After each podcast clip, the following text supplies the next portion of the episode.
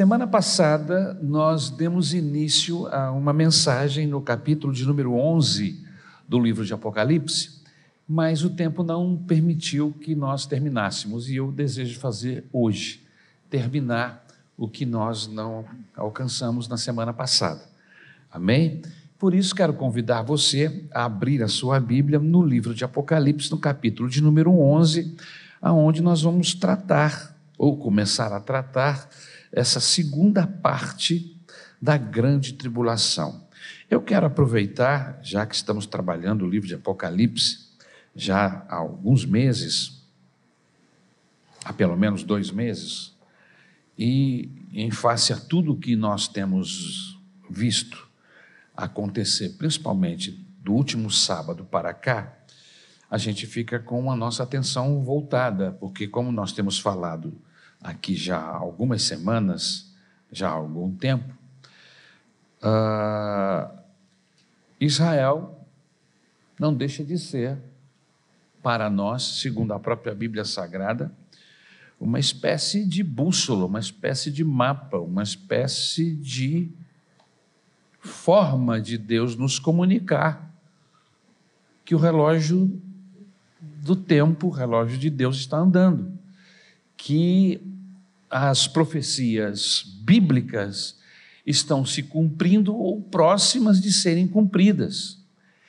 Então, Israel é sim é algo em que nós devemos estar olhando, principalmente nós que amamos, estamos na expectativa da volta de Jesus.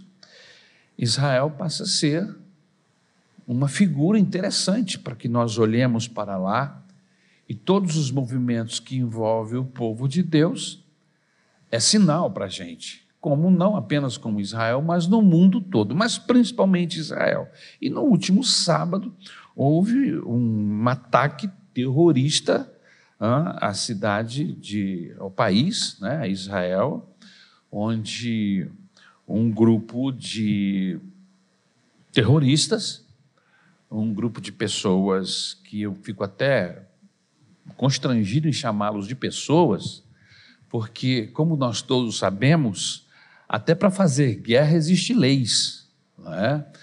E uma das, das, das normas básicas é, de uma guerra é que exército tem que ter roupa própria, tem que ter fardamento para ser distinguido o que é um soldado e o que não é. Isso é básico, não é verdade?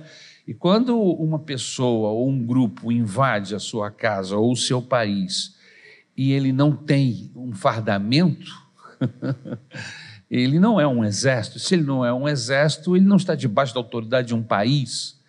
É uma força que está sendo comandada, liderada por um grupo de pessoas que podem, através daquele atentado, querer alcançar qualquer objetivo. Então, o que aconteceu em Israel neste último sábado foi um atentado terrorista, ok?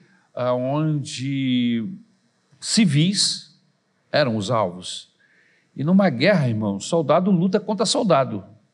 Um ataque terrorista, o grupo terrorista ataca civis. E foi o que aconteceu. Um grupo de terroristas é, atacaram Israel na manhã de sábado, muito cedo, e mataram, estupraram, violentaram, degolaram, levaram prisioneiros, velhinhos, crianças recém-nascidas, crianças de colo.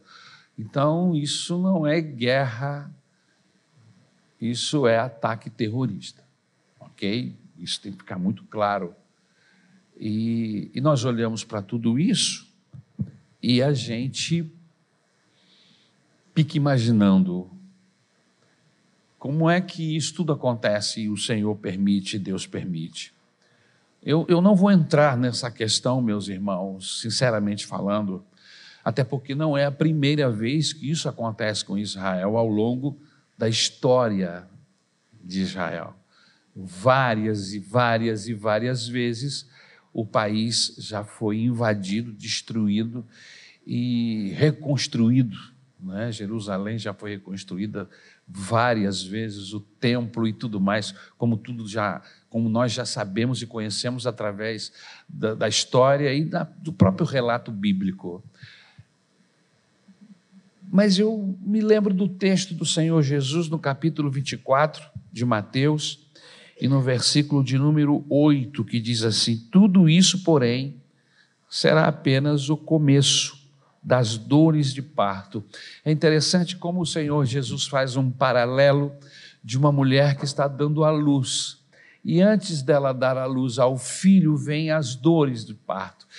E, e ele faz essa figura com os acontecimentos apocalípticos, ou seja, antes que venha o trágico, o pior, o que está acontecendo agora são as dores de parto. E eu fico imaginando se isso que está acontecendo, que já é intolerável, são apenas as dores, quando vier realmente o que está para vir, o que está predito no Apocalipse, como será? Como vai ser? É muito importante que todos nós que estamos aqui hoje, você em casa, através da internet, ou os irmãos aqui presentes, sempre lembre de uma coisa. Nós estamos estudando o Apocalipse porque nós queremos saber, até para poder temer no nosso coração e buscar ao Senhor para que não vivamos isso. Mas isto aqui, segundo nós cremos, não está reservado para a igreja todo esse processo apocalipse, apocalíptico e todas essas circunstâncias que estão ocorrendo com Israel é Deus tratando com Israel. O que está acontecendo hoje, no nosso, no nosso entendimento, Deus está permitindo, porque Deus está tratando com Israel. E o Apocalipse, Deus vai tratar com Israel e Deus vai tratar com as nações da terra. E a igreja? a igreja vai estar com o Senhor arrebatada. Porque eu creio, nós cremos dessa forma. Amém? Então, vamos ler o texto do capítulo 11 e vamos entender o que a Bíblia Sagrada está nos passando, o que o Espírito Santo vai nos mostrar esta noite um pouquinho mais. Amém? Sobre esses acontecimentos terríveis que o Apocalipse fala e que a gente, só de levantar um pouquinho da cortina, a gente já começa a ver. Foi o que aconteceu há pouco com Israel. As atrocidades que aconteceram e ainda as que podem acontecer ao longo desta semana. Há algumas pessoas que estão com uma expectativa muito, muito terrível o que está acontecendo no Oriente Médio hoje pode desencadear uma terceira guerra mundial. Existem elementos para isso e pode mesmo. Basta que o Líbano, basta que a Síria, basta que o Irã e o Iraque queiram também envolver-se nessa batalha, e aí o resto do mundo será atraído para esse processo. Até porque os Estados Unidos já se colocou do lado de Israel, já tem lá um, o maior porta-avião do mundo, já está em águas é, é, do Mediterrâneo, acredito eu, já deve ter entrado no Mediterrâneo. Então, qualquer movimento é, do Oriente Médio em apoio a esse grupo de terroristas vai desenvolver ataques outros, vai envolver os Estados Unidos e aí vai envolver esses outros países que infelizmente acabam apoiando esse tipo de ação terrorista, infelizmente, não é? Há um, um ódio contra Israel. É, se nós fizermos um levantamento histórico desde 48 para cá, o que Israel já fez, já cedeu, já abriu mão para que haja paz naquela área ali, nós vamos entender que a falta de paz não vem da parte de Israel, mas vem da parte desses terroristas, que na verdade não são palestinos. Ah, o problema da Palestina não tem nada a ver com o Hamas. O Hamas é um grupo terrorista e se aproveita do processo para fazer as suas maldades, as suas malignidades, pelo menos é assim que eu e metade da população do mundo tem pensa, pensa porque existem, infelizmente, grupos que não concordam, que não veem dessa forma. Mas nós não vamos entrar no mérito da questão. Amém? Vamos voltar para o texto do capítulo 11 do livro de Apocalipse, vamos ler e tentar entender o que está acontecendo aqui no nome de Jesus. Capítulo 11 de Apocalipse diz assim: Foi-me dado um caniço semelhante a uma vara, e também me foi dito: Levante-se e vá medir o santuário de Deus, o altar e os que adoram no santuário. Mas deixe de lado o átrio exterior do santuário e não meça, porque este átrio foi dado aos gentios que por 42 meses nós aprendemos semana, semana passada que esses 42 meses aqui é o mesmo 1260 dias, que também tem a ver com aquela forma apocalíptica de contar o tempo, que é um tempo, dois tempos metade de um tempo. Né? Um tempo, dois tempos, três tempos e metade. Um tempo, dois tempos e metade de um tempo, que fazem, perfazem um total de três anos e meio. Então, 42 meses, 1.260 dias, dois tempos mais um tempo mais metade de um tempo, vai dar o mesmo resultado: três anos e meio. E o que são esses três anos e meio? Os três anos e meio é a metade da septuagésima semana de Daniel. Septuagésima semana que começou a contar a partir da crucificação do Senhor Jesus. Amém? Ela parou, na verdade, ela parou. A sexagésima nona semana de Daniel termina lá na cruz do Calvário. E parou, está parado. O relógio parou. A septuagésima, a sexagésima nona parou aí. O que, que vai acontecer agora? O Apocalipse é justamente a septuagésima. Amém? Isso nós trabalhamos isso semana passada. Então, o texto está falando de medir. Deixe de lado o átrio exterior do santuário e não meça, porque esse átrio foi dado aos gentios, que por 42 meses pisarão a cidade santa. Darei autoridade às minhas duas testemunhas, para que profetizem durante 1260 dias, vestidas de pano de saco. São essas as duas oliveiras e os dois candelabros que estão em pé diante do Senhor da terra. Se alguém pretende causar-lhes dano da boca dessas testemunhas, sairá fogo e devorará os inimigos. Sim, se alguém pretende causar-lhes dano, certamente deve morrer. Elas têm autoridade para fechar o céu, para que não chova durante os dias em que profetizarem. Tem autoridade também sobre as águas para transformá-las em sangue, bem como para ferir a terra com todo tipo de flagelos, tantas vezes quantas quiserem. Quando tiverem então concluído o testemunho que devem dar, a besta que surge do abismo fará guerra contra elas a besta vencerá e matará as testemunhas, e os seus cadáveres ficarão estirados na praça da grande cidade, que espiritualmente se chama Sodoma e Egito, onde também o seu Senhor foi crucificado.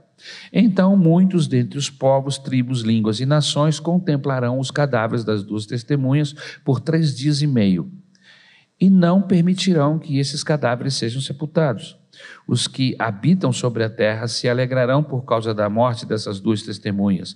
Realizarão festas e enviarão presentes uns aos outros, porque esses dois profetas atormentaram os que, os que moram sobre a terra. Mas, depois de três dias e meio, entrou neles o espírito de vida vindo da parte de Deus, e eles se ergueram sobre os pés, e aqueles que os viram ficaram com muito medo. E as duas testemunhas ouviram uma voz forte vinda do céu, dizendo-lhes: Subam para cá e subiram ao céu numa nuvem. Os seus inimigos as contemplaram. Naquela hora houve grande terremoto e ruiu a décima parte da cidade. Nesse terremoto morreram sete mil pessoas. As outras pessoas ficaram aterrorizadas e deram glórias ao Deus do céu. Passou o segundo ai, eis que vem sem demora o terceiro ai.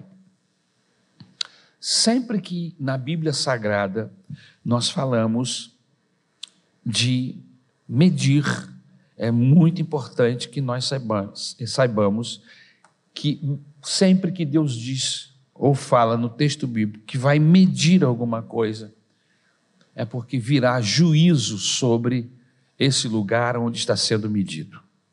Ok? Então, nós temos aqui nesse texto, a partir do versículo de número 2, vamos voltar lá. Uma orientação, versículo 1 e versículo 2, para que o templo seja medido. Então haverá juízo de Deus sobre o templo e sobre as pessoas que frequentam este templo. Vejam, meus irmãos, para mais uma vez confirmar o que nós estamos falando, que essas medidas, esses juízos, essas coisas que o Apocalipse está falando aqui, está sempre voltada para Israel, para os seus costumes, para a sua forma de, de adorar, no seu templo. As coisas estão sempre ligadas a Israel.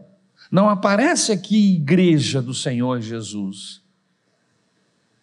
Isso é mais uma prova do que o que nós estamos falando tem base na Bíblia Sagrada, tem coerência com o texto, o contexto bíblico. A grande tribulação não tem a ver com a igreja. A igreja será arrebatada. Estamos olhando para Israel, para os, para os acontecimentos que envolvem Israel, para os acontecimentos que envolvem o mundo, segundo o que o próprio Senhor Jesus, no capítulo 24 de Mateus, nos orienta. Para a gente ficar prestando atenção, para a gente olhar. Olhem para a figueira.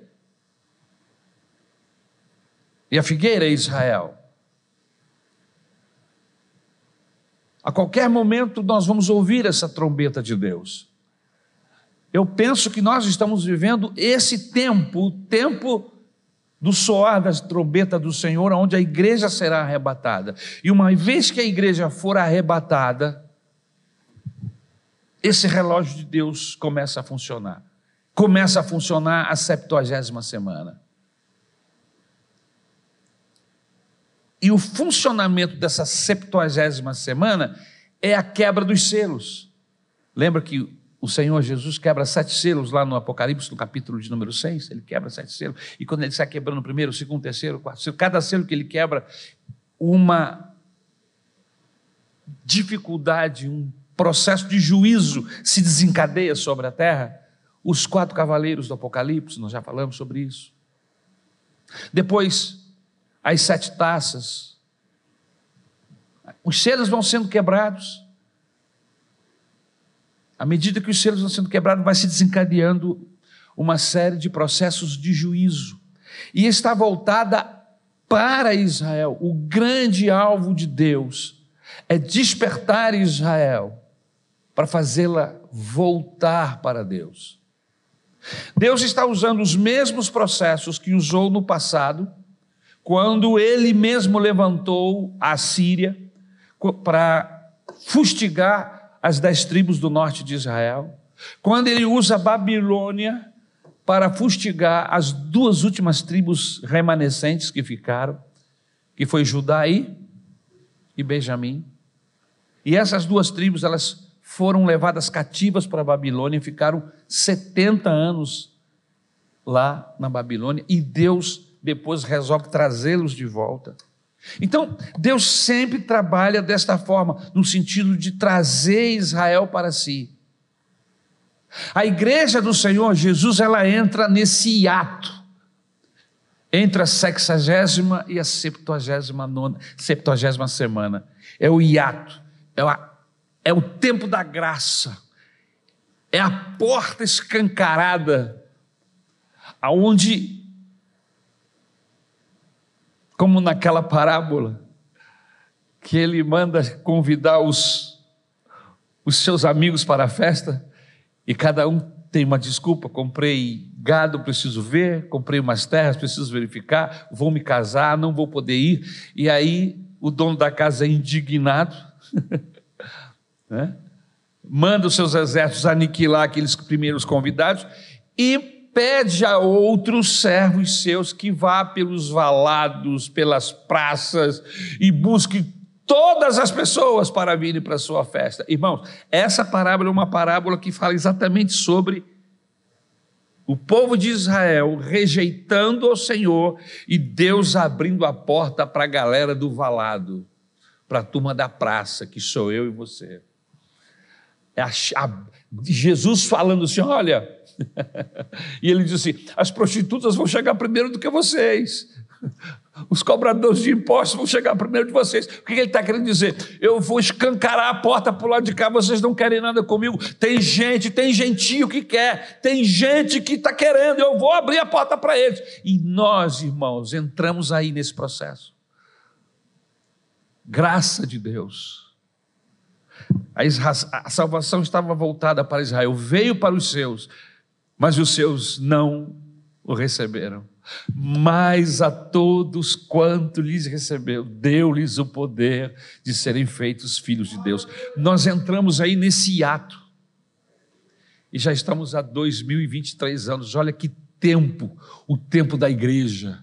Da graça, da porta escancarada, da manifestação de Deus, do derramamento do Espírito Santo, onde toda língua, todo indivíduo, toda pessoa que clamar pelo Senhor verá resposta.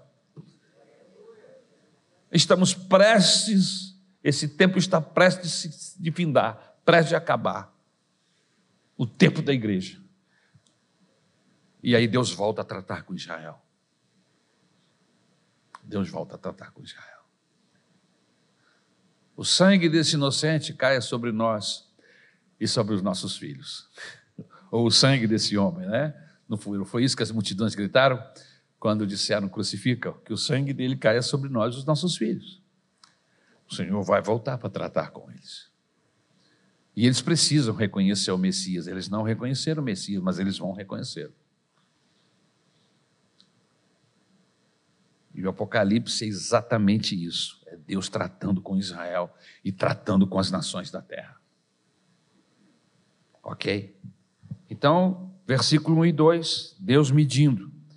Deus falando sobre juízo para as cidades. Versículos 3 e 4, você está com a Bíblia aberta?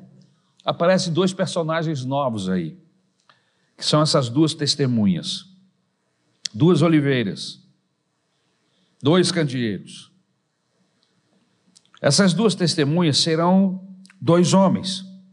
Há uma especulação bíblica daqueles que estudam o texto, o Apocalipse, estudam essa matéria, e alguns chegam a dizer que, que essas duas testemunhas podem ser que seja Enoque e Elias. Por que Enoque e Elias?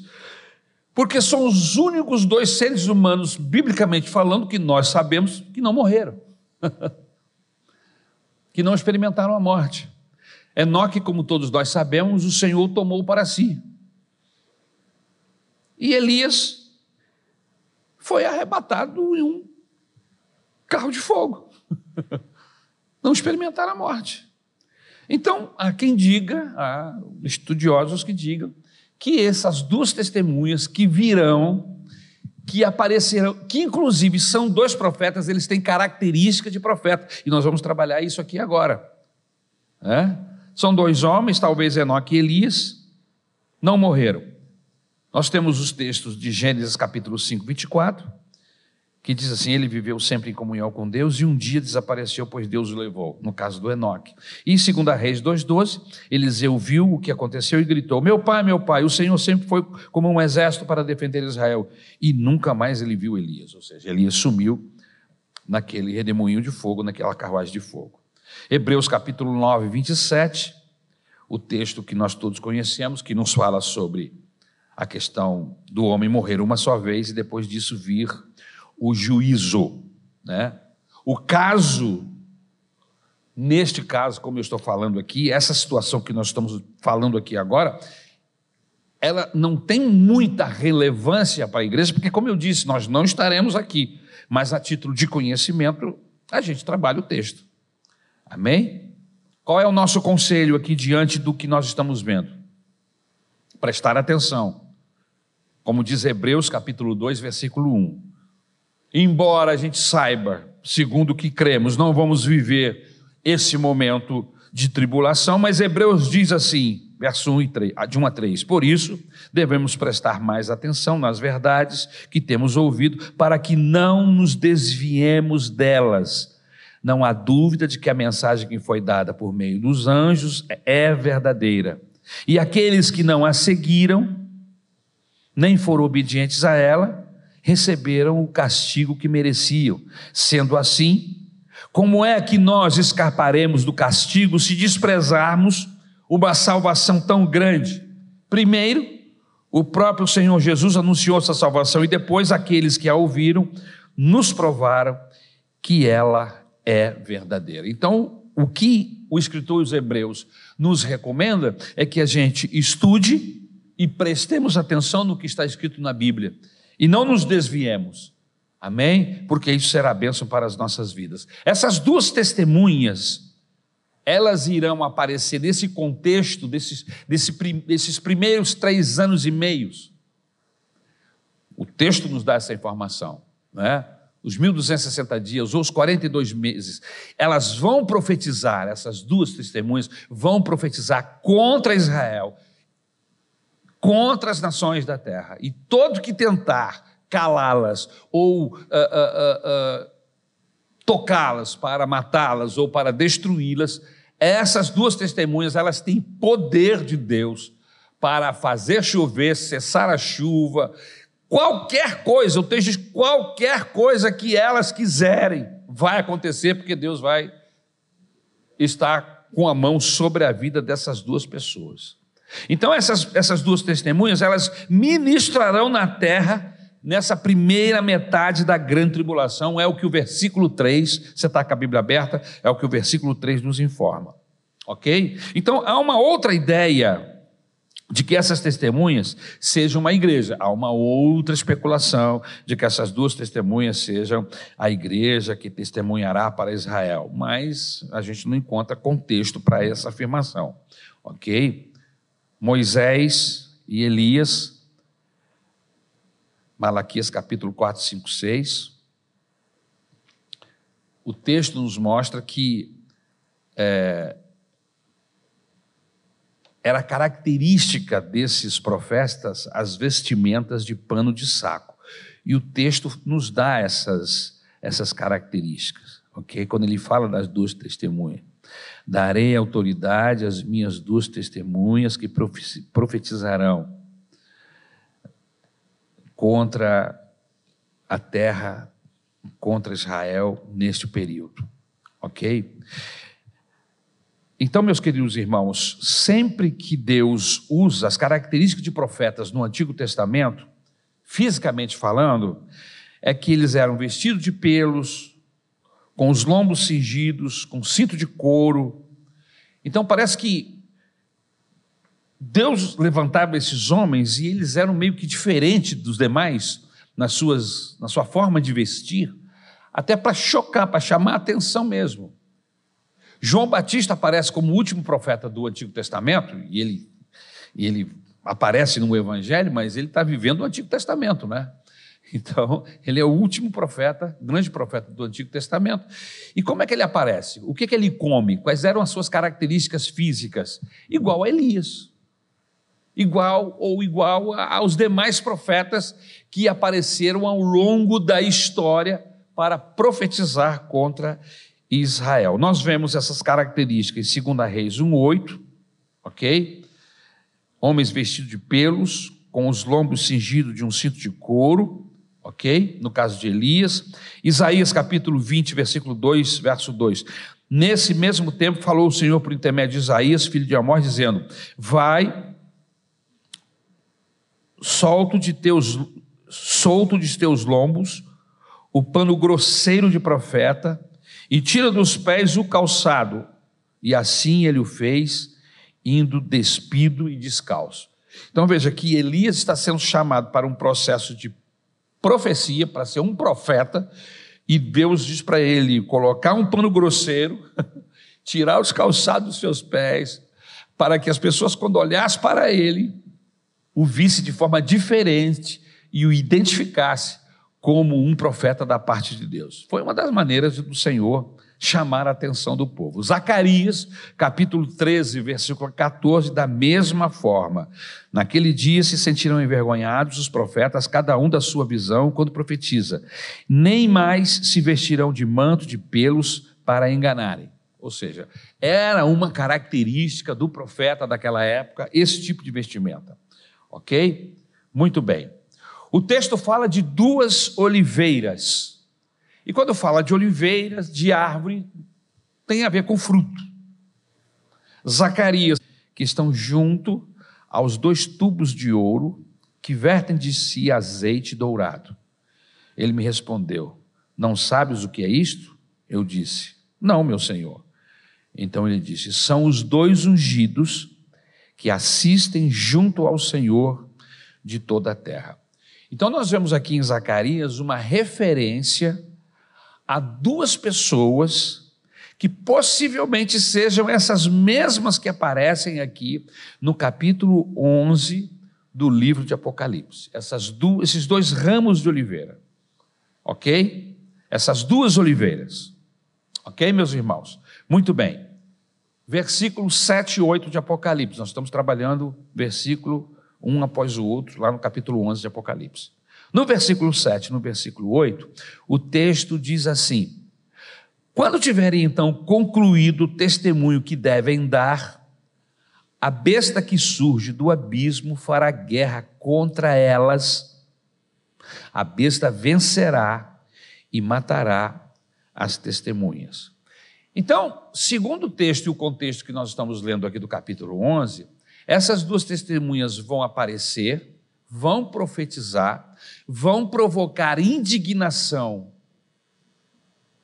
das pessoas nas quais elas estão profetizando, que no caso eles estão profetizando para Israel e para o mundo da época, para as nações da época. E essas profecias vai mexer profundamente, vai indignar profundamente os moradores da terra daquele período ou desse período em que elas aparecerem, de forma que eles vão querer destruí-las, vão querer matá-las. Mas conforme o próprio texto já nos informa, eles não conseguem fazer nada contra essas duas testemunhas. Mas haverá um momento em que a besta, esse indivíduo que estará governando, liderando ou com poder de governo neste mundo, neste momento, haverá um momento em que ele vai levantar-se contra essas duas testemunhas e os vencerá, é o que o texto diz. Quando tiverem então concluído o testemunho, ou seja, eles têm um tempo para começar e um tempo para terminar. Quando estiverem terminado o projeto de Deus, ou dado toda a profecia de Deus, a besta que surge do abismo se levanta contra essas duas testemunhas, faz guerra contra essas duas testemunhas e as vence e as mata. E elas ficam mortas lá na praça em Jerusalém, e nós vamos falar daqui a pouco sobre isso, aonde elas estão profetizando, ok? E haverá uma festa em todo o mundo comemorando a morte dessas duas testemunhas, desses dois profetas. Os seus cadáveres ficarão esticados na praça da grande cidade, que espiritualmente se chama Sodoma e Egito, onde também o seu Senhor foi crucificado. Olha, o próprio texto já te dá informação de que cidade é essa que essas, esses profetas estão profetizando. Espiritualmente ela se chama, se chama Sodoma e Egito, que são símbolos do pecado na Bíblia Sagrada. Sodoma e Egito, não é verdade? Mas ele dá a dica aqui que também o seu Senhor foi crucificado. Aonde foi crucificado o seu Senhor? Em Jerusalém, em Israel. Então, essas duas testemunhas estarão profetizando lá. Né? E aí ele continua dizendo: então muitos dentre os povos, tribos, línguas e nações contemplarão os cadáveres das duas testemunhas por três dias e meio e não permitirão que esses cadáveres sejam sepultados. Farão festas, trocarão presentes, conforme diz o texto. Amém? Muito bem. Então nós entendemos que essas duas testemunhas têm frutos, serão usados por Deus nesse período para profetizar contra Israel e contra o mundo de então. Ok? Nós já sabemos que, pelo próprio texto, que essas profecias, esses profetas fazem uma alusão a Elias, não é? E a Enoque, já falamos sobre isso. essa cidade chamada Sodoma e Egito, no versículo 8, possivelmente seja Jerusalém, porque o próprio texto nos dá essa indicação.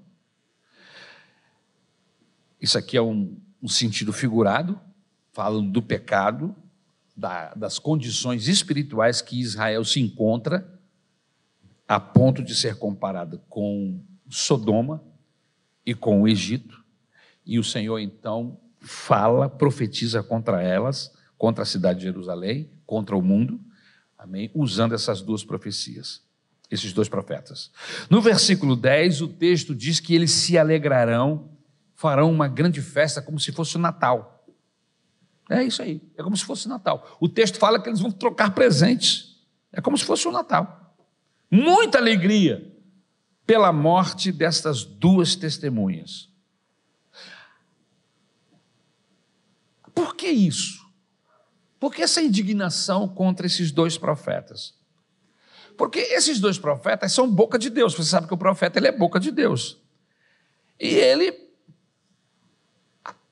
o conteúdo dessa profecia perturbava ou perturba o mundo, perturba Israel de uma tal maneira que eles, importunados por, por essas duas testemunhas, quando elas morrem, deixam de profetizar, eles eclodem de alegria. É uma alegria monstruosa. Os moradores da terra festejam a morte dessas duas profecias. Assim, precisa ser o testemunho da igreja. Nós não estamos no mundo, irmãos, para concordarmos com as coisas que existem nesta sociedade corrupta que vivemos. O que a Bíblia nos diz que o papel da igreja hoje é ser o quê? Luz. E a luz ilumina. Aonde tem mentira aparece, aonde tem engano, aonde tem roubo, aonde tem injustiça, a luz traz todas essas coisas malignas que estão ocultas, traz à tona. Então, aonde tiver um representante da igreja, é como esses dois profetas de Deus aqui nesse tempo eles acusam o pecado, como João Batista fazia, que acusava o, o adultério do, do Herodes, as injustiças dos que cobravam o imposto, dos soldados e tudo mais. Então o profeta ele denuncia o pecado. E essa deve ser a forma da igreja hoje. A nossa maneira de viver o sal da terra que somos nós, porque Jesus diz no capítulo 5 de Mateus que nós somos esse sal da terra. E qual é a função, a principal função do sal? É salgar. Mas não só essa, ela impede, o sal impede a putrefação. Você pode salgar um peixe, pode salgar uma carne, e esta carne ou esse peixe ficará impedido de se tornar podre, porque o sal tem substâncias que impedem a putrefação do peixe, da carne. Inclusive, era assim que os povos antigos, quando não tinham geladeira, conservavam, quando não conservavam dentro da, da, da, da gordura ou do azeite, conservavam com sal. Então, a ideia de Deus é que a igreja, por causa da igreja na terra, o mundo seja impedido de entrar em um estado de putrefação. Quando houver forças que venham impedir a igreja de ser este sal da terra, esta luz do mundo, isso pode acontecer por força da lei, a gente ser impedido de continuar fazendo o que estamos fazendo, que é pregando contra a maldade, contra a injustiça, ou porque a igreja perdeu a sua capacidade de salgar. Escondeu a luz debaixo da cama ou debaixo do altar, e aí não ilumina mais. Então, perdeu a sua função. Então, a ideia aqui é que nós, enquanto aqui estivermos, tenhamos esta mesma orientação dessas duas testemunhas, que profetizemos contra o pecado contra a maldade, contra a injustiça, contra a iniquidade. Ok? Precisamos tomar cuidado com a mensagem, com esse tipo de mensagem que agrada a todo mundo. A mensagem de Deus não pode ser uma mensagem que agrada todo mundo. Você vê que essas duas profetas aqui, esses dois profetas, eles vão profetizar. É Deus falando através da boca deles. E o mundo vai se levantar contra, vai resistir a Deus. Você vê que quando nós estamos pregando a mensagem de Deus, há um grupo enorme de pessoas que abraçam, mas há um outro grupo que resiste. Porque se desagradam com aquilo que está sendo falado. A maneira como a Bíblia é pregada, a palavra de Deus é levada, expõe o erro e o pecado das pessoas. Por isso, precisamos estar atento com o tipo de mensagem que pregamos e o tipo de mensagem que ouvimos. A verdadeira mensagem de Deus perturba. Joel diz: perturbem-se todos os moradores da terra. Toquem a buzina em Sião. Toque a trombeta e que os moradores da terra se perturbem. O que, é que significa isso? Falar a verdade entre mentirosos. Os mentirosos ficam perturbados. Falar de luz, onde as pessoas só querem ficar nas trevas, eu só quero ficar na treva. Você vem com uma luz, eu fujo de você. E é exatamente isso que está acontecendo. Quanto mais falamos da luz, mais as pessoas se escondem, mais as pessoas fogem da luz. Versículo 11. Depois de três dias, ressuscitam, ou ressuscitaram essas duas testemunhas. Elas morrem, fazem uma festa, trocam presentes, e aí, três dias depois, a Bíblia diz que vem o Espírito de vida, e essas duas testemunhas ressuscitam lá no meio da praça já. Três dias depois já deveriam estar no estado de putrefação, mas o Senhor está cuidando disso e elas simplesmente ressuscitam e são elevadas aos céus. E desaparecem. É o que diz o versículo, o versículo de número 11. Amém? Mas depois de três dias e meio entrou neles um espírito de vida vindo da parte de Deus, e eles se ergueram sobre os pés, e aqueles que os viram ficaram com muito medo. Versículo 12: são arrebatados. E aí o, arrebatamento dessas duas testemunhas, essa ação de Deus em tirá-los, em levá-los para si, se parece com o que vai acontecer com a igreja. A igreja será arrebatada, será tomada, será sequestrada. Ok? O Senhor vai intervir nos processos naturais da terra e simplesmente a igreja vai sumir. Uma intervenção de Deus, todos os que são seus. Assim como você coloca uma série de, de, de, eh, de clips, prego, percevejo, tudo estiver em cima da mesa de ferro, e você passa com o imã em cima, e o imã sai atraindo tudo que é ferro para si, vai ser o que vai acontecer naquele dia. O Senhor Jesus vai aparecer nas nuvens e todos que são selados pelo seu Espírito serão atraídos para Ele. Não importa aonde você esteja e o que você esteja fazendo, você é do Senhor, você vai ser atraído para Ele. Amém? Seremos arrebatados. E o texto que nos dá essa, esse entendimento é o texto de 1 Tessalonicenses, capítulo 4, 16, 17, já conhecido por todos nós.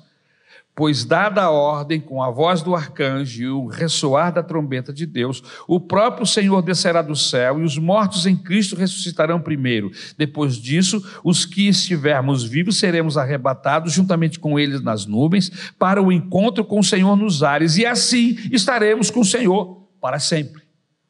Então, isso acontece em uma fração de segundo. Você ouve a trombeta, enquanto você pisca o olho, abre e fecha os olhos. Isso acontece centenas, milhares de vezes no decorrer do dia.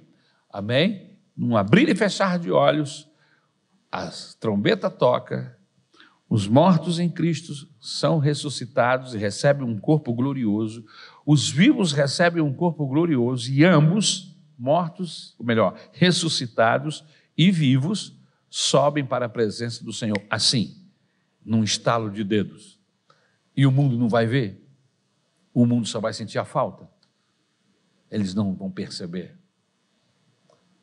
Oxalá eu e você percebamos. Ontem eu estava conversando com a minha esposa sobre isso antes de deitar. E eu estava pensando assim: eu estou imaginando como vai ser, Isabel. Nós vamos estar envolvidos nas nossas atividades. Eu não sei se eu estarei em casa, se eu estarei na igreja ou na rua dirigindo, enfim, eu não sei onde eu estar. Mas eu vou ouvir a trombeta. O toque da trombeta todos que são do Senhor vão ouvir. E quando ouvir, vão identificar é ela. É a bendita trombeta. Talvez seja o segundo ou o centésimo de segundo que você vai viver mais especial de toda a sua existência.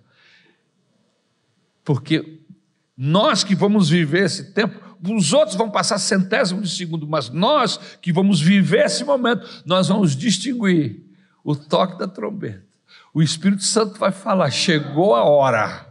E você vai dizer aleluia. E vai começar a sumir, aleluia. Então vai ser um lapso de tempo maravilhoso que a igreja vai viver. E eu e você precisamos estar atentos para esse dia. Amém? Versículo 13. Após o desaparecimento, o arrebatamento dessas duas testemunhas, um grande terremoto ocorre, né? o texto nos informa isso aí no versículo 13. Por causa desse grande terremoto, sete mil pessoas acabam perdendo suas vidas, né? E pela primeira vez nesse período, alguém dá glória a Deus, porque todas as pragas, tudo que já aconteceu no mundo até agora, no capítulo 11, aqui no livro de Apocalipse, as pessoas resistiam em dar glórias, em reconhecer o Senhor e se converter e se voltar para Ele. Mas aqui o texto diz que por causa desses últimos acontecimentos e desse último terremoto, eles acabam se voltando para Deus. Veja o versículo de número 13, eles acabam dando glórias ao Senhor. Naquela hora, houve grande terremoto e ruiu a décima parte da cidade. Nesse terremoto, morreram sete mil pessoas e as outras pessoas ficaram aterrorizadas e deram glórias ao Deus do céu. E aí passou o segundo ai e vem o terceiro ai. Lembra lá atrás que nós falamos do anjo que anuncia três ais, passaram-se dois. Então vem um terceiro ai, que é algo muito terrível que está para acontecer, e já com o capítulo 11 terminado, vem o terceiro ai. Ok? Muito bem. Vou fechar esse, essa mensagem, pelo menos com uma ou duas conclusões práticas para você levar para casa. É muito importante que a gente aprenda com o que o texto nos informa. Primeira conclusão prática: enquanto tivermos um ministério, seremos indestrutíveis. Nem o diabo, nem a besta pode nos alcançar. É interessante, porque é isso que o texto me mostra. Esses dois profetas vieram com uma missão e a missão deles era profetizar durante 1260 dias, 42 meses, um tempo, dois tempos e metade de um tempo, ou seja, durante três anos e meio. E nesse período, ninguém pôde tocá-los. Ninguém pôde fazer nada contra eles, embora tentassem. Deus lhes deu toda a autoridade para eles falarem e fazer o que quisessem, é o que o texto nos informa. Então é interessante que essas duas testemunhas, elas só são tocadas quando terminam seus ministérios, ou seja, sua tarefa. E o que, é que eu aprendo? O que, é que eu entendo com isso? Que nós terminamos nossa tarefa. Se nós não terminamos a nossa tarefa, não há motivo para ficarmos amedrontados ou preocupados. Então, aonde você quer chegar, pastor? Eu tenho uma coisa no meu coração, irmãos. Eu posso morrer de diversas formas. Posso dar um colapso em casa. Eu posso ser vítima de um acidente. Posso ser vítima até de uma bala perdida. Uh, um assalto. Um avião caiu, estou lá dentro. Enfim, as tragédias podem acontecer.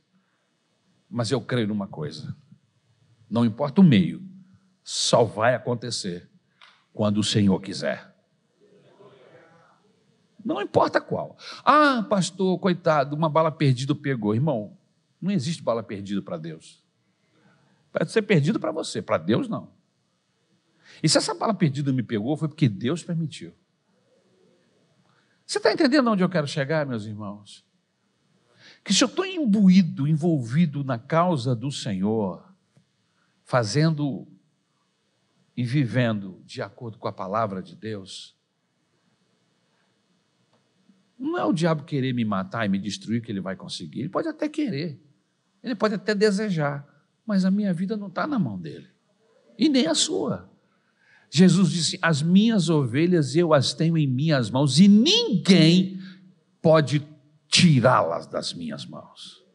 Então, baseado no contexto da Bíblia e no que está acontecendo aqui no capítulo 11 de Apocalipse, eu queria que você levasse essa lição para casa. Estou envolvido numa grande obra. E eu não tenho que temer. Amém? Até porque, irmãos, para quem não tem esperança da vida eterna, morrer é uma desgraça. Mas para nós que temos esperança da vida eterna, o morrer é viver em Cristo. É como o apóstolo Paulo disse, é como um trampolim para a vida eterna. Amém? A minha vida está nas mãos do Senhor. Vivo ou morto, eu sou do Senhor. Aleluia. E se eu sou do Senhor, não tenho por que temer. Porque ainda que eu ande pelo vale da sombra da morte, o Senhor estará comigo, a sua vara e o seu cajado vai me alentar. Amém, irmãos? A gente precisa ter essa segurança em Deus. Nós que somos de Jesus não temos que temer a morte. Porque a morte para nós simplesmente é uma passagem de um estado para o outro. Eu sei o que está me esperando do outro lado. Ah, mas isso aí é conversa fiada sua, você é é um, como é que chama? Um folgado ou Não. Eu creio no Senhor Jesus. Nós não vivemos pelo que vemos, nós vivemos pelo que cremos. E eu creio, eu entreguei a minha vida para o Senhor Jesus. Eu sou dele. E ele não vai me levar para o céu porque eu sou bonzinho, tenho olhos verdes. Não. Ele vai me levar para o céu pela sua graça, pelo seu favor. Porque se dependesse de mim, eu estaria no inferno há muito tempo, mas Ele me ama, Ele estendeu o seu braço e me tirou das mãos do inimigo. Eu sou do Senhor, você é do Senhor. Por isso não temos que temer. Temos que temer a Deus. Sim, temam a Deus, porque este sim pode matar e mandar a alma para o inferno. Agora o resto, irmãos se você está com o Senhor, folgue. Amém? Alegre-se no nome de Jesus. Filipenses capítulo 1, versículo 20, 21, 22. Aguardo ansiosamente e espero que em nada serei envergonhado. Pelo contrário, com toda determinação de sempre, também agora Cristo será engrandecido em meu corpo, quer pela vida, quer pela morte. Porque para mim, o viver é Cristo e o morrer é lucro. Caso continue vivendo no corpo, terei fruto do meu trabalho e já não sei o que o escolher. Amém? Louvado seja o nome do Senhor. Quantas situações de morte Deus já nos livrou? Um acidente, um tombo mortal. Irmãos, Deus tem propósitos na sua vida. Você não nasceu para ser feliz, mas para cumprir esse propósito e fazer a vontade de Deus.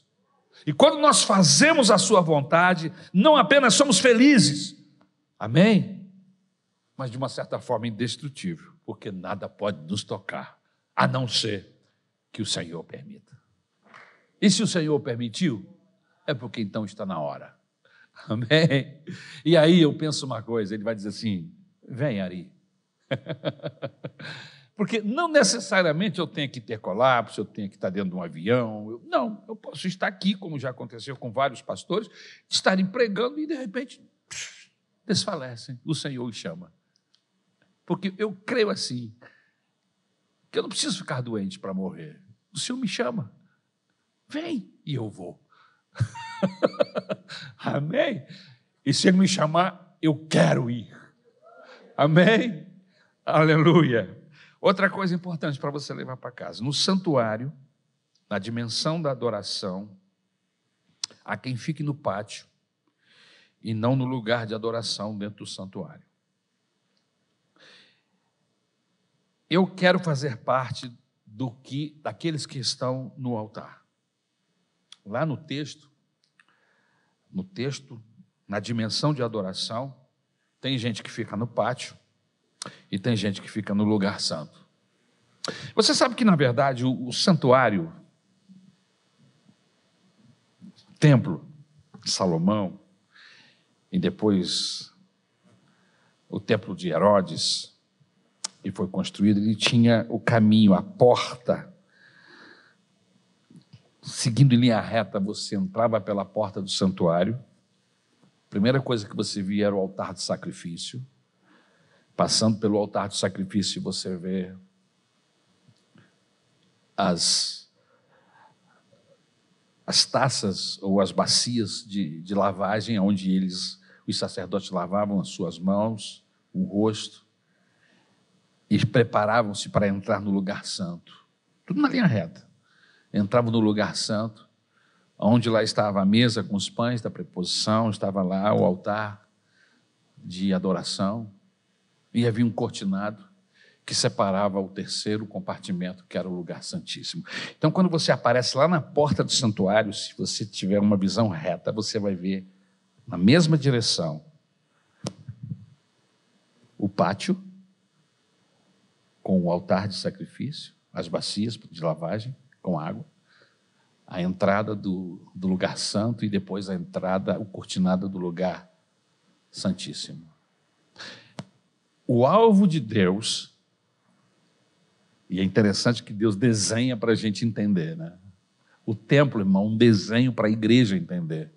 O lugar da igreja não é no pátio. O alvo de Deus é que todo mundo que entre pela porta do santuário, que passa pelo altar, o altar de sacrifício representa a cruz. E uma vez que você passou pela cruz, qual é o próximo passo? A lavagem pela água e o Espírito. E depois, relacionamento com Deus no primeiro compartimento, no segundo compartimento, que é o lugar santo. Trabalho. No lugar santo não havia cadeira para se sentar. Havia altar de adoração, mesa com pães de preposição precisavam ser trocados, candelabro precisava ser limpo e, e, e trocado, lavado, colocado azeite, lugar de trabalho. Terceiro compartimento. Comunhão, comunhão íntima com o Senhor. O alvo de Deus para cada um de nós é que nós não fiquemos no pátio. Tem gente que fica no pátio. Começa uma relação com Deus, passa pela cruz, mas fica no pátio. O altar ainda está no pátio, está aberto. No pátio você vê sol, você vê lua, você vê estrelas, você vê tudo, porque é aberto. Você tem dependências.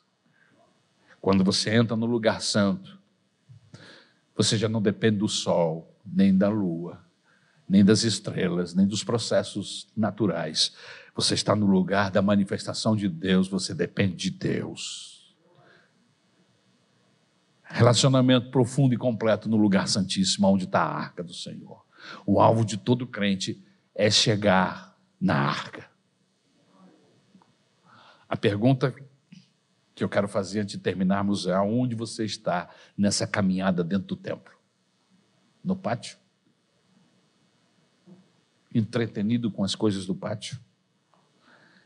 Eu quero fazer parte das coisas que estão no altar, do segundo compartimento para frente.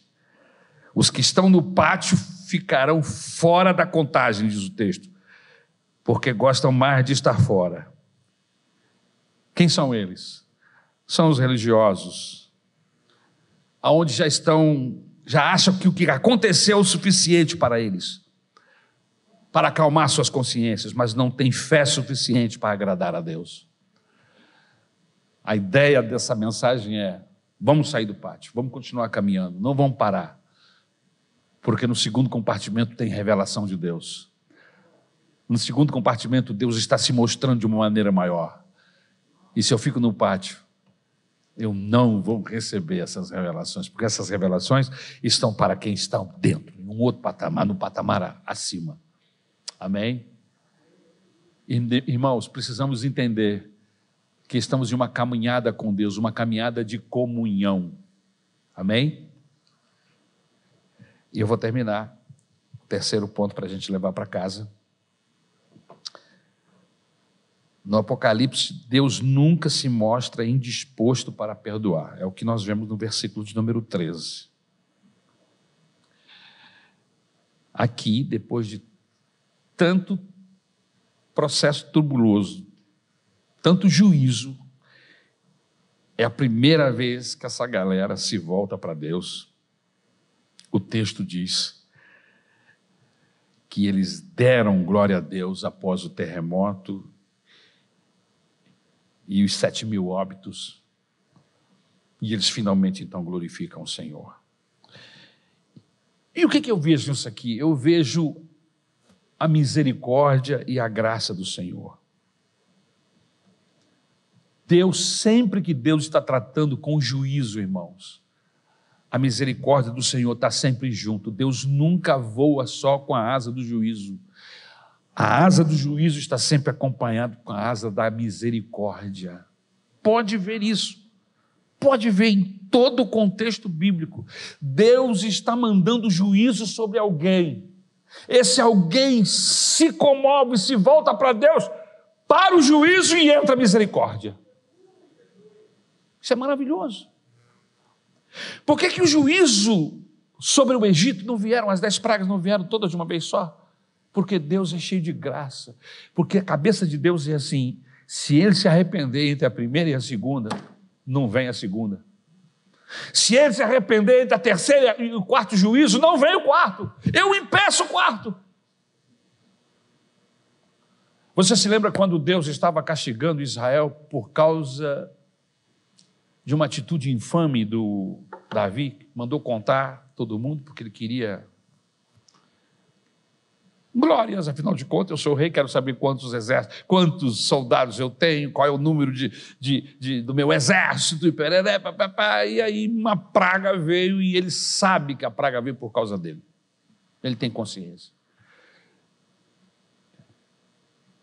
E quando ele percebeu, 20 mil pessoas já tinham morrido. E aí ele pede misericórdia a Deus.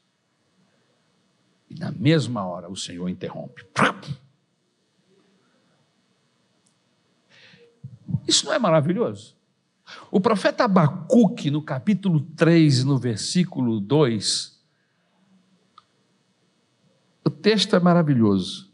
O texto aí, ouvi, Senhor, a tua palavra e temi. Aviva, ó Senhor, a tua obra no meio dos anos. No meio dos anos, a notifica. Na ira, lembra-te da misericórdia. Deus sempre lembra da misericórdia.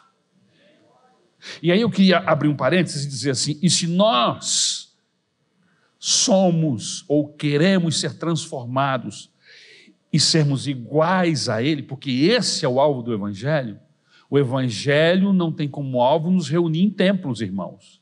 O Evangelho tem como alvo nos transformar e sermos iguais à pessoa de Jesus. Esse é o alvo do Evangelho. Amém, irmãos? Muito bem. Então, se nós quisermos ser iguais a Deus, a nossa ira não pode voar sozinha.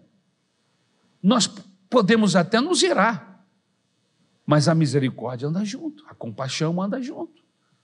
No primeiro, primeira ação da outra pessoa pedindo perdão, você tem que estar pronto. Pronto para perdoar, pronto para abençoar, porque Deus é assim. Inclusive, quando Jesus ensina a oração do Pai Nosso, uma das, das condições para que Deus nos ouça é exatamente essa. Como é que é mesmo a oração do Pai Nosso?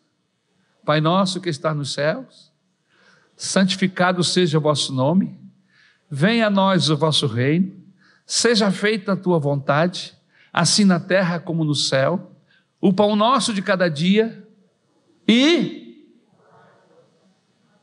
Perdoa as nossas dívidas como? Isso o problema é o como. Amém? Então a gente precisa estar desafiado por esse evangelho toda hora, todo momento, em casa, com a esposa, com o marido, com os filhos, com o vizinho, com a sogra, com o sogro, com o cunhado, com a pessoa que você não conhece, com o irmão na igreja. Irmãos, nós devemos ser movidos pela misericórdia de Deus. Senão não tem sentido o que nós fazemos aqui, não tem sentido algum. O que adianta eu estar ministrando, ser um professor, ser pastor, estar envolvido com as atividades do templo e nós não parecemos com Deus? O alvo do Evangelho é você precisa parecer com Deus.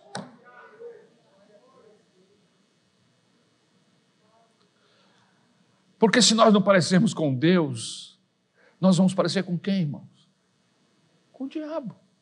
Se nós mentimos, roubamos, matamos, somos maus, o próprio Jesus diz: sois filhos do diabo.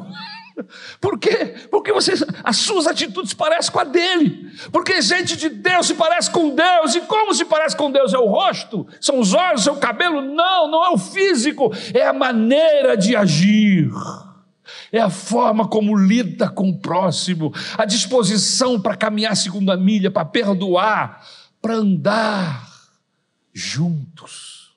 Amém, irmãos? Que Deus tenha misericórdia da minha e da sua vida, de forma que nesse dia, no dia do arrebatamento, nós possamos estar parecidos, muito parecidos com o nosso Pai, porque se existe uma coisa boa de um filho é saber que ele parece com o pai ou parece com a mãe, tem que parecer com alguém. Como é que vai parecer com o seu Manel da padaria? Não, o seu Manel da padaria não tem nada com isso. Você é filho do Ari, você tem que parecer com o Ari, tem que parecer com a Isabel. Se você é filho de Deus, a ideia é essa. Você tem que se parecer com Jesus, tem que se parecer com o Pai, porque é Ele que está gerando em nós essa nova criatura.